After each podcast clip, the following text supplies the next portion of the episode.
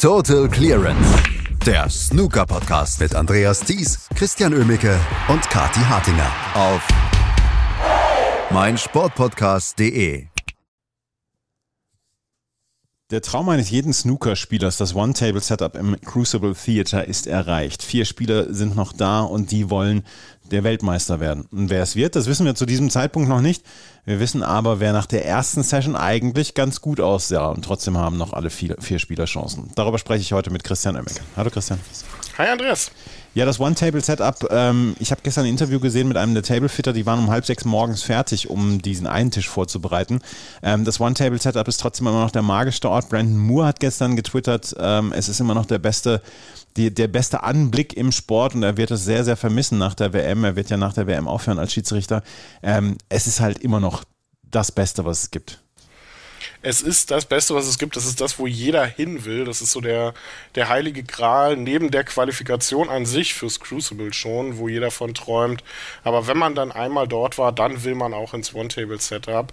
Es ist einfach nochmal ganz besonders und das ist auch der Grund, warum das ähm, äh, warum das, die, die Weltmeisterschaft nicht woanders hinwandern darf, sondern eigentlich in diesem Crucible Theater bleiben muss. Die Atmosphäre ist ganz besonders, ganz besonders dort. Nicht nur beim One-Table-Setup, einfach auch generell. Ich habe gestern irgendwas gelesen, dass äh, Barry Hearn in Gesprächen war, die WM nach Katar zu verlegen. Mhm. Also das wäre grauenhaft, eine grauenhafte Entscheidung, zumindest für das Image und für, für, für das, was die Weltmeisterschaft bisher auch ausmacht. Insofern, es ist das, wo jeder hin will. Es ist das, was die vier Spieler gestern auch genossen haben, durchaus. Von Nerven äh, war da nicht viel zu sehen ähm, in, in beiden Matches und beide Matches laufen auch bisher sehr gut. Also mal schauen, wie das hier weitergeht. Es ist einfach nur sensationell und ich wünsche Brandon Moore natürlich auch alles Gute fürs Finale. Der wird ja das Finale dann leiten, bevor er dann seine Karriere beendet. Ich glaube, der wird die beiden Tage, Sonntag und Montag, dann auch nochmal auf ganz spezielle Weise genießen. Sija Hui und Luca Brissell waren gestern in der ersten Session am Start und Sija Hui ist der jüngste WM-Halbfinalist seit Ronnie O'Sullivan 1996 und dann habe ich ja mal mir die Mühe gemacht, mir rauszusuchen, wer bei der WM 1996 im Halbfinale stand.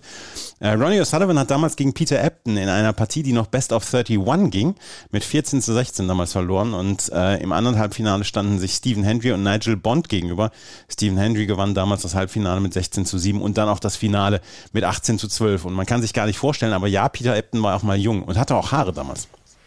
Ja, und er hat äh, da noch keine Spieler unter der Fuchte gehabt, die mit ihm jetzt so langsam irgendwie schlechter werden als vorher, wenn ich da an Jack Lisowski denke.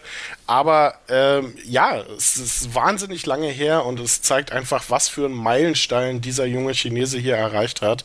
Und ich glaube, das wird er erst nach der WM so richtig realisieren, was der eigentlich geschafft hat, wenn dann auch andere Leute auf ihn zukommen und mal sagen, hey, schau mal nach, das sind die Statistiken, die wir jetzt so für dich aufbereitet haben. Ich meine, der war da noch gar nicht geboren. Also einfach nur sensationell und ein Riesenlauf und auch im Halbfinale hört er ja damit nicht auf. Es ist weiterhin sehr frustrierend. Der muss doch irgendwann mal checken, wo der ist er checkt im Moment noch nicht, wo er ist. Also mit seinen 20 Jahren hat er eine Coolness im Moment, die wirklich beeindruckend ist. Und er führt gegen Luca Brissell mit 5 zu 3. Und das ist kein Zufall oder so, sondern das ist wirklich herausgespielt und stark herausgespielt. Zwei Century Breaks, äh, gerade die erste Mini-Session verlief fast perfekt für ihn. Eine 97 dann nochmal im vierten Frame. Er führte schon mit 3 zu 1 nach der ersten Mini-Session und dann hat er diesen Vorsprung jetzt erstmal verteidigt, 5 zu 3 gegen Luca Brissell, der allerdings dann auch von seinem attackierenden Stil nicht weggeht. Und dieser attackierende Stil ist ja durchaus für Zuschauerinnen und für Fans und äh, Zuschauer ja durchaus frustrierend zwischendurch anzugucken. Ja, vor allem macht er sich dadurch ähm, unheimlich angreifbar zwischenzeitlich und das ist sehr schade, weil Luca Brissell ja durchaus eigentlich als Favorit in dieses Halbfinale gegangen ist und sich jetzt sehr früh mit einem Rückstand konfrontiert sieht. Und ähm, so wie er vor dem Mid-Session Interval gespielt hat, so kann er natürlich nicht weiterspielen, denn ähm, wenn seine Einsteiger und sein Offensiv-Attackenstil nicht funktioniert, dann sieht das nicht so gut aus, denn dann nutzt CJ Hui einfach die Chancen konsequent aus. Ähm, den ersten Frame hatte sich Luca Brissell noch mit einer 50 geholt. Danach jeweils eine gute Chance gehabt in den Frames, aber die Breaks gingen an CJ Hui, der zwei Centuries spielte, eine 97 dazu und auch den fünften Frame mit zwei kleineren Breaks dominierte. Und dann sah es eigentlich so aus, als wenn der Chinese auch mit äh, 5 zu 1 in Führung gehen würde war auf einem guten Weg, ähm, legte eine 53 vor im sechsten Frame und dann kam eine schöne Clearance von Luca Brissell, eine 72. Der holte sich dann auch ebenfalls von hinten dann nochmal den siebten Frame mit einer 69 und auf einmal war er wieder dran auf 3 zu 4.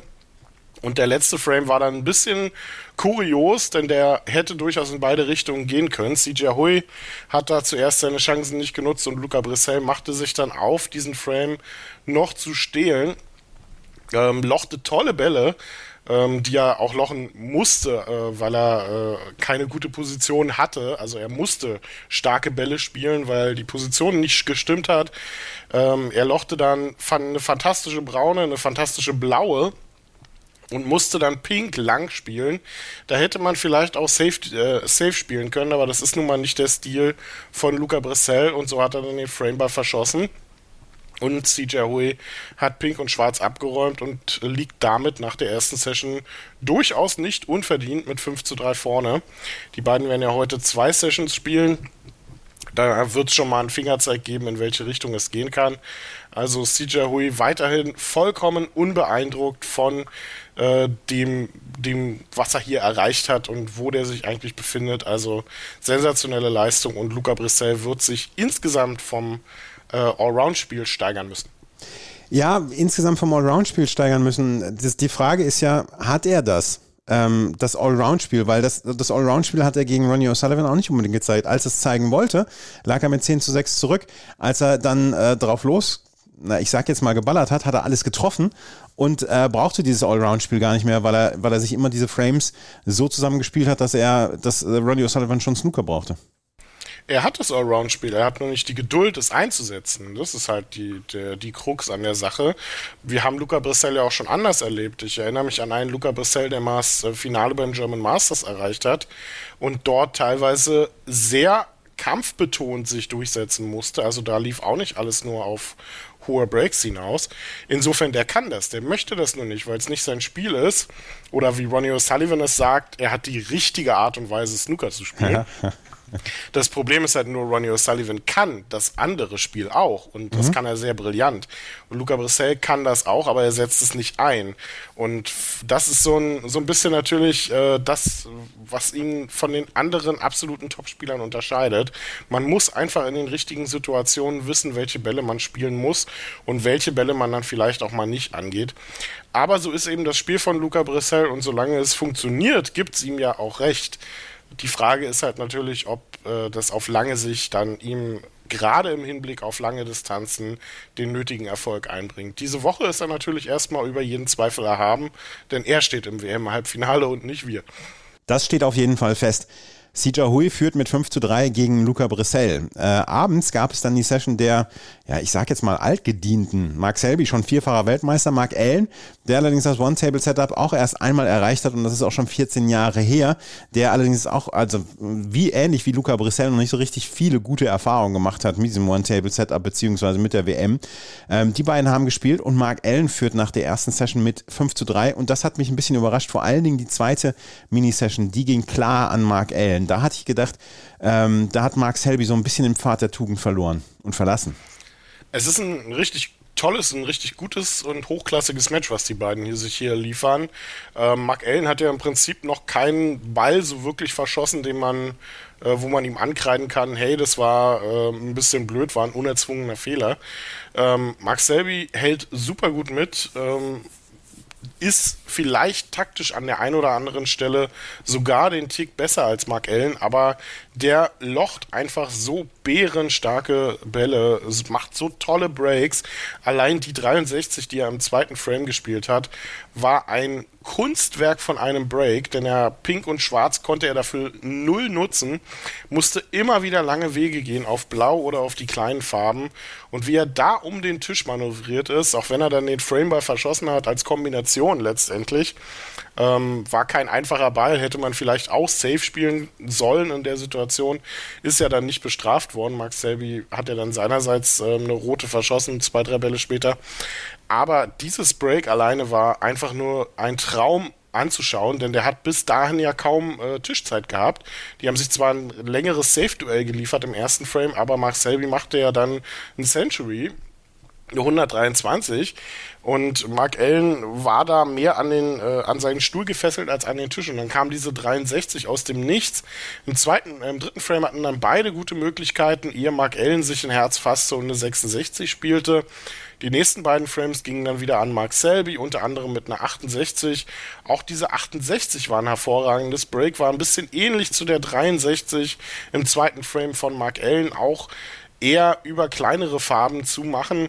Und danach hat Max Selby aber nur noch einen Ball gelocht, im sechsten Frame eine rote und das war's dann. Ansonsten äh, drei schnelle Breaks, wieder über 60 Punkten von Mark Allen. Und das sind ja durchaus die Breaks, die dann auch mal frame-entscheidend sind. 64, 60, 78, also Breakbuilding passt, taktisches Spiel passt, also was die beiden sich an Safeties da um die Ohren gepfeffert haben, Wahnsinn. Dann gab es noch eine schöne Szene, ähm, bei einem äh, bei einer Situation, wo Weiß nah an einer roten lag, Max Selby dann äh, versuchte ganz nah ranzuspielen an diese rote, dabei äh, abrutschte und das dann einen Miss gab. Und Mark Allen witzigerweise verlangte, ja, pack mal zurück, obwohl sich da eigentlich kaum was bewegt hat. Und Max Selby dann noch gesagt hat, äh, nee, das, das lag aber anders und so. Also es war sehr, sehr witzig anzuschauen, sehr schöne Szenen, da auch einfach die Herzlichkeit am Tisch. Also das passt alles äh, in diesem Match bisher. Hochklassige Partie von den Namen her, hochklassiges Snooker, tolle Breaks, tolle Safety-Duelle und der Humor ist auch da mit Lewis Gallien als Schiedsrichter. Also was will man mehr? Wirklich toller Auftakt in dieses äh, Match. Die beiden werden heute Nachmittag ja dann ihre zweite Session spielen. Also ich freue mich jetzt schon drauf. Die Stimmung ist gut zwischen den beiden und äh, Mark Selby äh, wird vielleicht auch heute nochmal den Versuch unternehmen, Mark Allen zu frustrieren mit Safeties, aber der hat bislang auf alle Fragen eine Antwort gehabt. Mark Allen gegen Mark Selby mit 5 zu 3 führt er also.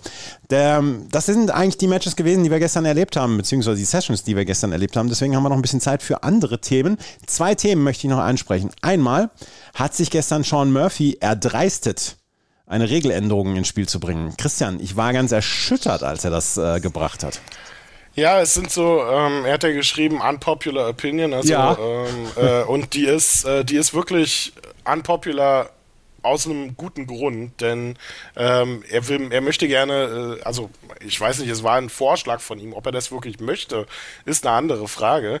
Ähm, er hat vorgeschlagen, äh, das Kämpfen um Snooker abzuschaffen. Also sobald ein Frame rechnerisch nicht mehr zu holen ist, äh, soll der Frame noch beendet sein. Also abgesehen von den ganzen Sachen, die sich daraus statistisch ergeben, weil das würde bedeuten, wir sehen nie wieder einen Century Break, wir sehen nie wieder einen Maximum Break. Ähm, das würde bedeuten, High Break, Preisgelder würden wegfallen. Es, es äh, also das, das, das hätte breaktechnisch und äh, statistiktechnisch einfach auch Riesenkonsequenzen für Snooker. Ist es auch einfach, das Spiel heißt Snooker. Ähm, und wenn ich dem Spiel diesen, äh, diesen wichtigen Bestandteil wegnehme, ist das natürlich einfach eine bekloppte Entscheidung. Und seien wir mal ehrlich, wir reden über vielleicht ein bis zwei Frames pro Match um die es da gehen könnte. Und normalerweise dauert der Kampf um Snooker vielleicht zwei, drei Minuten. Da gibt es sehr, sehr wenige Beispiele, wo das wirklich dreist ausgenutzt wird und man teilweise vielleicht noch bei 15 bis 20 äh, Punkten Differenz nochmal an den Tisch kommt.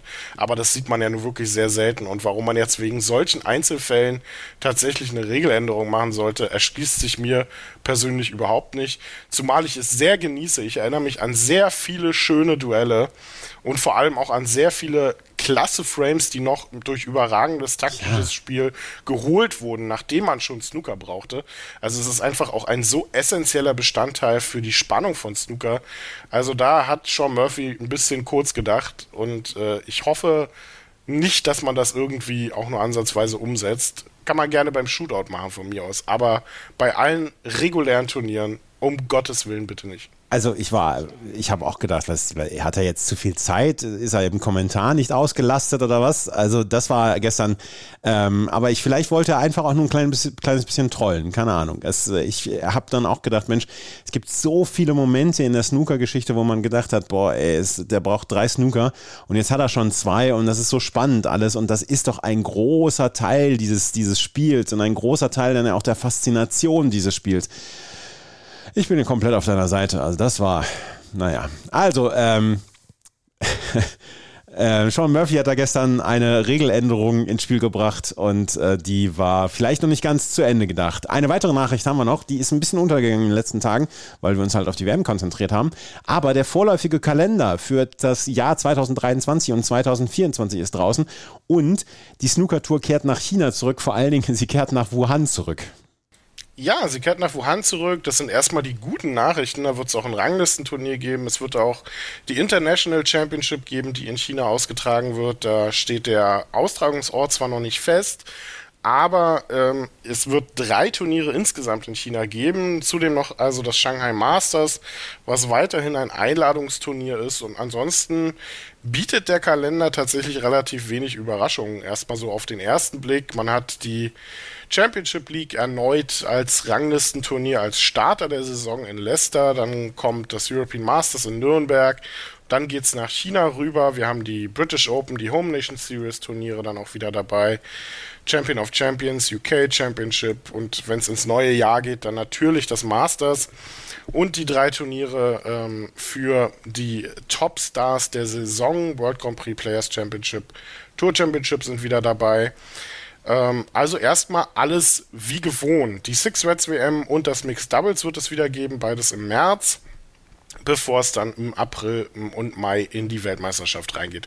So viel erstmal zu den harten Fakten. Die Kritik kommt dann gleich an zweiter Stelle. Es sind keine, bis auf die China-Turniere, neuen Turniere oder irgendwie, ja, sagen wir mal, kontinentaleuropäische Turniere dabei, außer dem äh, European Masters in Nürnberg und dem German Masters in Berlin, beides Turniere in Deutschland. Ansonsten sieht das sehr mau aus. Und auch was reine Weltranglistenturniere angeht, beziehungsweise einfach auch Spielmöglichkeiten für alle Spieler, sieht es vor allem im neuen Jahr dann sehr düster aus. Ähm, gehört man nicht zu den absoluten Topspielern, die dann auch für Einladungsturniere eingeladen werden, beziehungsweise gehört nicht zu den absoluten Topspielern der Saison, dann ist das Welsh Open im Anfang Februar das letzte Turnier vor der Weltmeisterschaft für einen. Also das ist wirklich sehr schwach. Also ich hoffe, dass da noch irgendwas nachkommt. Auch vom Turkish Masters liest man jetzt in diesem provisorischen Kalender erstmal nichts. Also es sieht weiterhin nicht danach aus, als wenn niedrig platzierte Spieler äh, vor allem dann äh, im Hinblick auf die Weltmeisterschaft oder vor der Weltmeisterschaft viele Spielmöglichkeiten bekommen werden. Also ja, da hat man weiterhin so ein bisschen den Anschluss verpasst. Vielleicht hofft man da auf mehr Turniere, vielleicht die Rückkehr der China Open, die ja eigentlich immer so ein Klassiker vor der Weltmeisterschaft waren. Da ist jetzt die Tour Championship. Also es ist, äh, es ist gut, dass es äh, wieder Turniere in China gibt und es ist schön, dass der Kalender auch wieder relativ voll ist, auch wenn Lücken dazwischen sind. Aber die Spielmöglichkeiten für die Topstars sind weiterhin enorm. Die für die niedriger platzierten Spieler muss man dann schon teilweise mit der Lupe suchen. Ja, es ist ein bisschen besorgniserregend gerade. Du, meinst, du sagst es, dieser Zeitraum zwischen, Mer äh, zwischen Februar und April. Wir, wir als Snooker-Fans erleben natürlich dann Turniere wie Players Championship Tour Championship und so weiter. Und äh, das findet dann auch Manchester statt, die Tour Championship, was mich persönlich sehr freut, weil Manchester eigentlich eine ziemlich coole Stadt ist und äh, da darf ruhig ein Snooker-Turnier ein großes stattfinden. Aber du sagst es, ähm, gerade für diese Spieler außerhalb der Top 32, da wird es schon mau. Und das ähm, ist dann sehr spannend zu beobachten, wie es dann bei der Qualifikation dann abgeht. Ähm, der vorläufige Snooker-Kalender ist äh, veröffentlicht worden. Er heißt vorläufig, weil sich da noch was tun kann. Und dann hoffen wir drauf, dass sich da vielleicht noch etwas tut. Das sind die Nachrichten, die wir von heute haben und das sind die Ergebnisse und die Zusammenfassungen der ersten Sessions, die wir von heute haben. Heute geht es weiter mit jeweils mit drei Sessions, insgesamt zwei Sessions von CJ Hui gegen Luca Brissell und heute Nachmittag dann eine weitere Session Mark Allen gegen Mark Selby und morgen werden wir hier bei Total Clearance natürlich auch wieder darüber sprechen. Total Clearance Der Snooker Podcast mit Andreas Thies, Christian Ömicke und Kati Hartinger auf meinsportpodcast.de. Schatz, ich bin neu verliebt. Was? Da drüben. Das ist er. Aber das ist ein Auto. Ja, eben. Mit ihm habe ich alles richtig gemacht. Wunschauto einfach kaufen, verkaufen oder leasen. Bei Autoscout24. Alles richtig gemacht. Wie baut man eine harmonische Beziehung zu seinem Hund auf? Puh, gar nicht so leicht. Und deshalb frage ich nach, wie es anderen Hundeeltern gelingt, beziehungsweise wie die daran arbeiten. Bei Iswas Dog reden wir dann drüber. Alle 14 Tage neu mit mir, Malte Asmus und unserer Expertin für eine harmonische Mensch-Hund-Beziehung, Melanie Lippisch. Ist was, Dog? Mit Malte Asmus. Überall, wo es Podcasts gibt.